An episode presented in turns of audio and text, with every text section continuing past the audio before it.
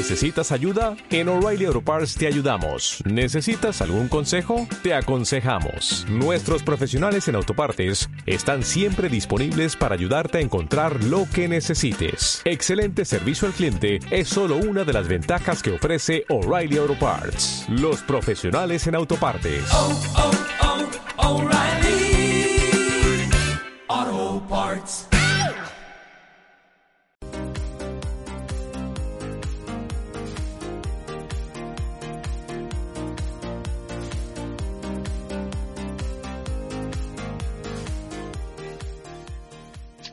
Hola Cruiser, sean bienvenidos a una vez más a este bonito podcast llamado La Legión Geek.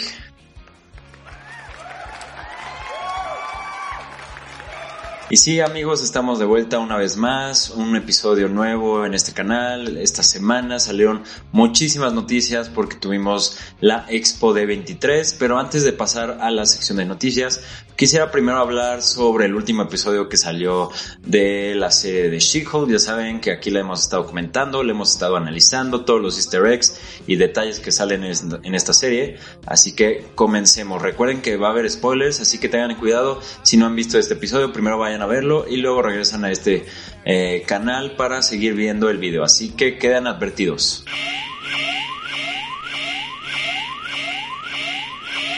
Y bueno amigos, ahora sí llega el cuarto capítulo de She-Hulk. La verdad es que lo pasé bien. Creo que tiene sus cosas buenas, sus cosas malas. No es mi capítulo favorito hasta el momento, pero eh, tiene cosas a destacar. Porque iniciamos el capítulo con un tal mago llamado Donny Blaze que desde los trailers todos pensábamos que sería Johnny Blaze porque se alcanzaba a ver ahí el apellido en uno de los carteles de su show. Eh, pero pues no terminó siendo Johnny Blaze, que en los cómics es conocido como Ghost Rider. Eh, otra decepción más que nos da Marvel Studios con sus series, pero bueno, eh, eso es nuestra culpa por no leer bien en, el trailer. Bueno, aparte de que no se veía bien, pues sí, teníamos muchas esperanzas de que salía Ghost Rider, ¿no? Todavía no, ya muy probablemente en futuros proyectos de la fase 5 ya salga, pero pues todavía hay que ser pacientes. Aquí lo interesante con este mago pues es que se revela que posee uno de los anillos para abrir portales como lo hace Doctor Strange y en un intento des desesperado para mejorar su acto de magia pues empieza a abrir eh, un portal, ¿no? Eh, y accidentalmente termina enviando a una chica a una dimensión maligna, estilo como infierno, pero pues ahorita hablaremos un poquito más de esto. Eh, porque ella dice que termina escapando de esta realidad por medio de una cabra parlante que pues le, la dejó escapar a cambio de seis gotas de su sangre y eh, una firma, ¿no? De su alma, creo. No sé, está rarísimo esta parte, pero bueno, eh, está un poco chistosa. Esto pues termina, bueno, ella termina por escapar de esta dimensión y aquí te, tendremos una referencia a dos posibles personajes del universo Marvel, ya que existen dos demonios muy conocidos en las historietas. El primero es Mephisto, que pues sí es un demonio que hace tratos con la gente para mejorar su vida o para empeorarla.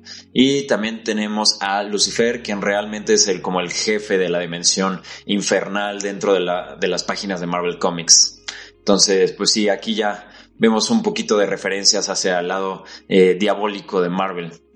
Y pues bueno, después de esto, la chica dice, bueno, termina llegando a Camartage, donde se encuentra con Wong, y este pues le pide ayuda a Jennifer para demandar a Donny Blaze por hacer un uso indebido de la magia. Eh, recordemos que, eh, bueno, en la escena post créditos de Doctor Strange, pues Mordo dice que hay demasiada gente utilizando magia en el mundo y por eso está buscando a las personas que la utilizan de mala forma para quitárselas porque esta no debería ser para cualquier persona. Entonces aquí vemos un poquito del por qué sigue con este plan malvado, ¿no? Más adelante vemos como Jennifer abre una aplicación eh, para citas muy, muy similar a la que tenemos en la vida real como Tinder, pero pues al ver que ella no tiene éxito eh, siendo Jennifer Walters, pues decide uh, bueno, hacerse un perfil con su alter ego de She-Hulk, ahora sí que ya abrazando su identidad de superhéroe y toda su forma verde, ¿no? También explorando un poquito más su sexualidad como lo hace mucho en los cómics. Eh, también al final del episodio vemos que She-Hulk pues consigue una buena cita con un doctor pediatra que pues conoce en esta aplicación y el cual está a punto de besar, ¿no? Sin embargo, vemos que los interrumpe Wong, eh, ya que pues este mago eh, irresponsable Donny Blaze abre por accidente un portal en su espectáculo y por el cual empiezan a surgir estas criaturas de otra dimensión eh, como demonios y una vez que las vencen pues todas ellas las regresan al lugar de donde salieron. Bueno, creo que las mandan a un lugar como nevado, no sé, no tenemos idea de dónde hayan quedado esas criaturas, pero entre Wong y She-Hulk pues empiezan a pelear con todas ellas. Ahora sí que una vez que las terminan, pues Wong regresa a Jennifer a su cita para terminar este su velada romántica. bueno, esto sino antes eh, hacer que Donny Blaze firme un contrato para que no vuelva a utilizar la magia de forma irresponsable. Y obviamente le terminan quitando el anillo, ¿no? Entonces, si vuelve a intentar hacer algo de magia, pues lo van a mandar a la cárcel. Y por último tenemos eh, cómo cierra este capítulo eh, con Titania, la influencer eh, con superpoderes que vemos al principio, bueno, en el primer capítulo de She-Hulk, eh, termina demandándola porque, según esto, ella tiene bueno, la custodia ya registró el nombre de She-Hulk ante el gobierno y es por eso que eh, termina demandando a Jennifer. Eh, tenemos también escena postcréditos. Recordemos que en todos los episodios de esta serie han habido escenas postcréditos. Y en esta tenemos igual una escena más cómica, ya como nos han acostumbrado a lo largo de esta serie, porque vemos a Madison, la chica que había enviado Donny Blaze a la dimensión diabólica, eh, junto a Wong viendo un capítulo de Los Sopranos, ¿no? La verdad es que pues es algo de comedia, muy ligero, ya nos tienen acostumbrados en esta serie, amigos, entonces, pues ya opinando en sí sobre este episodio, creo que tiene buen ritmo. La, la, verdad es que la serie ha venido manejando un estilo de dirección, de desarrollo de personajes un poco más ligero. Y les digo, no, no es mi serie favorita, la verdad, no es eh, Moon Knight o Loki, que me encantaron. Sin embargo, creo que sí tiene su propia identidad y ha mantenido un buen ritmo conforme van pasando los capítulos y nunca hay un punto en el que dices, ay, como que esto está aburrido. Obviamente tiene sus cosas ridículas, obviamente tiene sus cosas buenas, pero pues no sé, a mí la verdad me está gustando mucho más que Miss Marvel, la verdad Miss Marvel me dio un buen de flojera. Pero creo que aquí tenemos un producto, interesante, diferente, que nos puede dar cosas buenas. Entonces, pues sigamos viendo esta serie, amigos. Eh, yo le voy a dar un 8. La verdad es que no ha sido mi, mi capítulo favorito de la serie, pero pues mantiene, mantiene la, la pauta. Y bueno, eso fue todo por mi parte de análisis y reseña de este nuevo episodio de She-Hulk. Ahora pasemos con la sección de noticias. Y bueno amigos, como saben, tuvimos el panel de Marvel Studios en la D23, en la Expo D23, por lo que se revelaron un chorro de detalles en los próximos proyectos del estudio y del UCM, ¿no? Eh, desde los trailers hasta las conferencias y las confirmaciones de cast han estado muy interesantes. Así que en, toda esta serie de noticias, pues repasaremos los... Sí, vamos a repasar todos los anuncios más relevantes de esta expo. Primero tenemos que se mostró un avance exclusivo para la expo de Black Panther Wakanda Forever. También se confirmó que Shuri tendría una participación mayor en este proyecto a diferencia de la primera parte. Esto pues obviamente eh, pues ya es bastante claro, ¿no? Bastante obvio, de quién tomará el manto del superhéroe de Pantera Negra. Y pues además se comentó que en la premisa principal de esta eh, de esta película sería que los gobiernos del mundo pues tratan de aprovecharse de un poquito de esta situación de vulnerabilidad por la que está pasando Wakanda, ¿no? Y para aprovecharse de todos los recursos y de la tecnología que hay en este país. Eh, y aparte, como este conflicto político por el que pasa junto a, bueno, al pueblo de, de, Namor, ¿no? Entonces, durante toda esta desestabilización que ha causado la guerra y la muerte del rey T'Challa en el país, pues aquí vamos a ver muchos intereses moviéndose para eh, dañar a la nación africana. También se mostró un nuevo trailer de, en el evento de Ant-Man and the Wasp, eh, Quantum Mania. Aún no se sabe ciertamente si, si fue el mismo que presentaron durante la Comic Con de este año, pero pues en el cual se han dicho que se ven muchos, muchas imágenes de Kang y del personaje de Bill Murray llamado Krillar, eh, que pues por ahí ya habían confirmado que tenía una relación de amistad con la esposa de Hank Pym, Janet Van Dyne. Entonces, pues sí, eh, veremos un poquito de este tercio, bueno, este conflicto amoroso que habrá en estos tres, ¿no? Entonces, estará interesante. También se reveló de Secret Invasion su primer avance. Eh, en esta serie está programada para llegar a Disney Plus en primavera del próximo año. Los productores de la, de la misma eh, serie, pues la denominan como el primer evento grande, ¿no? De las series de Marvel Studios. Y por fin vemos a Fury, quien regresa a la Tierra tras varios, varios años de haber ignorado las llamadas de Maria Hill. Pues ahora sí para contrarrestar la invasión secreta de una célula pues de Scrolls malvados, ¿no? Que se intenta infiltrar en todos los gobiernos del mundo. Y pues podemos ver el regreso de personajes de otros proyectos como lo es Everett, Everett Ross, quien apareció en Civil War primero y posteriormente lo vimos en Pantera Negra. También vemos a Rhodey de las películas de Iron Man, el mejor amigo de Iron Man. Y pues aquí yo creo que probablemente ambos personajes ya están suplantados por un scroll malvado. Y también tenemos un poquito más de imágenes del personaje de Emilia Clark, que aún no sabemos qué papel estará interpretando, pero pues ya se ha rumorado que será Kia, un espía Scroll que se vuelve aliada de los humanos. Y por último tenemos al personaje de Olivia Colman, quien pues también tiene un papel misterioso dentro de, estas, de este proyecto, pero seguramente será como la reina de los Scrolls quien dirige toda esta invasión. Entonces, pues veremos, veremos qué tal, eh, qué tal sale este proyecto. La verdad es que sí me tiene un poquito emocionado.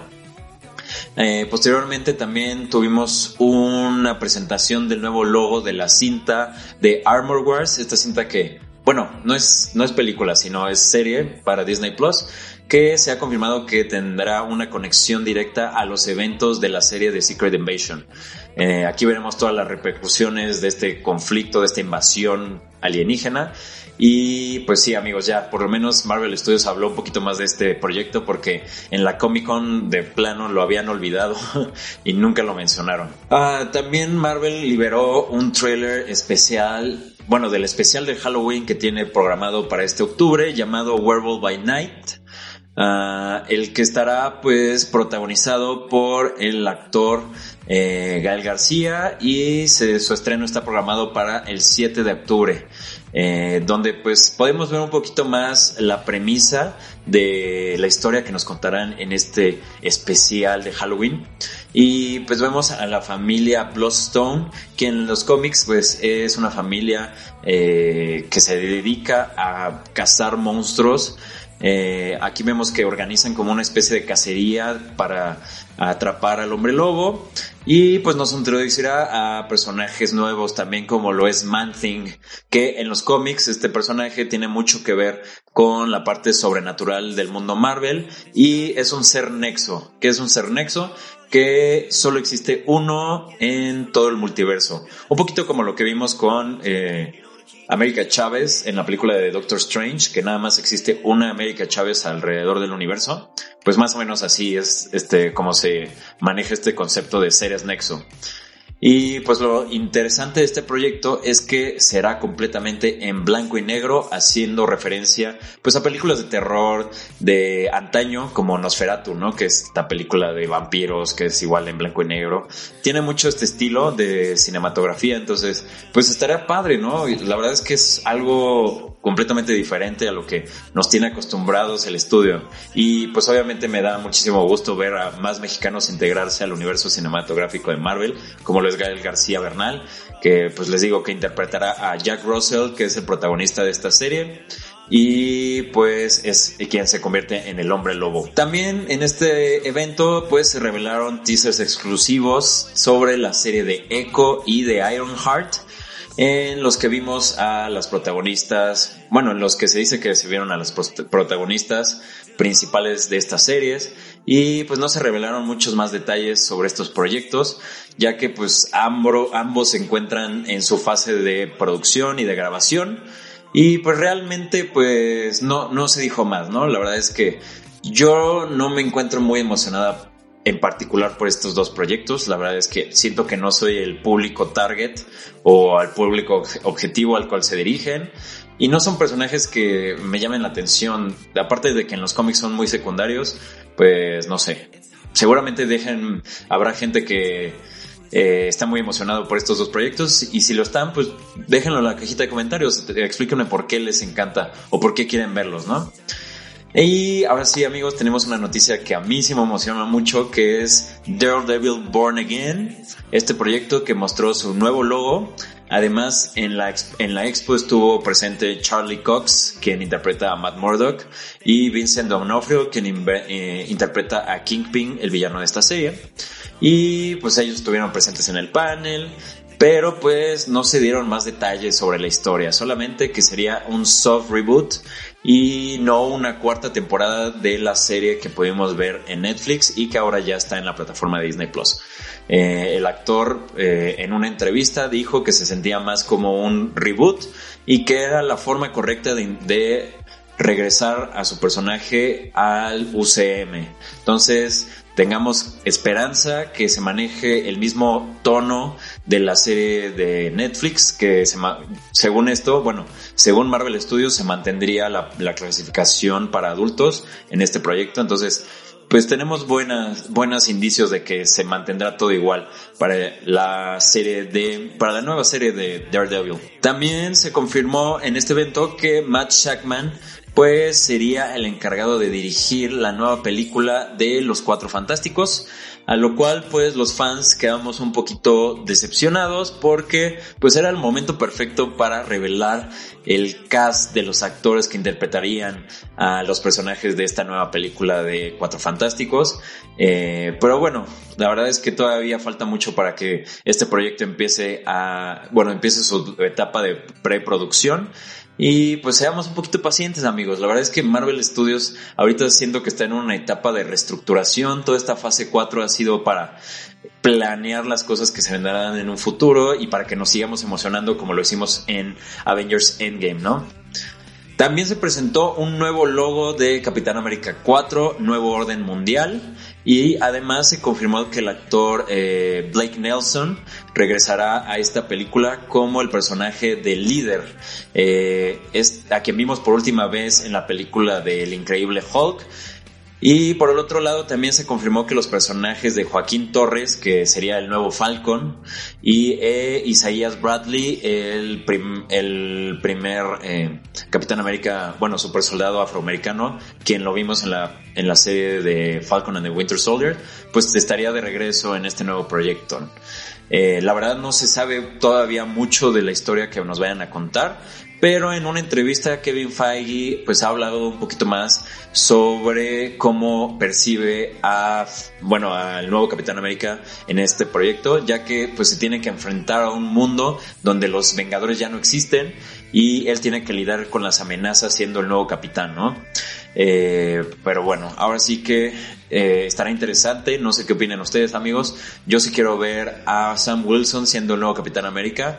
Y yo sé que la la opinión pública está muy dividida, pero pues hay que darle la oportunidad. No, no, no se pueden quedar haciendo lo mismo, amigos. Hay que eh, abrirnos a la inclusión para que sigamos creciendo en estos nuevos proyectos que nos da Marvel Studios. Y pasemos a noticias sobre Loki temporada 2 porque pues se presentó un avance exclusivo para la segunda temporada en este evento de la Disney Tree y pues se confirmó que eh, tendría bueno, el inicio de este proyecto se quedaría justo donde terminamos la temporada 1 con Loki en la TVA de otro universo, tratando de explicarle a Mobius todo lo que había pasado con eh, el que permanece. Y pues bueno, aquí es donde partirá esta nueva temporada. Ah, también pues, se dice que tendrá grandes repercusiones sobre la saga del multiverso y se confirmó que el actor Keiju Kwan pues se une al cast de esta segunda temporada en un papel desconocido. No sé qué piensen ustedes amigos, creo que se está manejando mucho misticismo en esta segunda temporada de la serie que si me preguntan ha sido la mejor que tiene eh, Marvel y Disney dentro de la plataforma de Disney Plus. Obviamente sin contar las que acaban de agregar de Netflix, pero de las que hemos visto en esta fase 4 ha sido la mejor en mi, en mi opinión. Y pues la noticia del evento ha sido sin duda la presentación del nuevo equipo de los Thunderbolts, que ya les había comentado un poquito que esta agrupación es como el Suicide Squad de Marvel eh, para sus películas, ¿no? Entonces, eh, se dice que esta película pues tendrá su llegada en 2024. El equipo estará conformado por Julia Louis Dreyfus, interpretando a Valentina Alegra de Fontaine, quien la vimos también en eh, Black Widow y en Falcon and the Winter Soldier. Tenemos a David Harbour regresando como el Red Guardian, que lo vimos también en la película de Black Widow. Tenemos a Hannah John Carmine no sé si lo dije bien, Hannah John Carmen como Ghost, quien apareció como la villana en Ant-Man and the Wasp.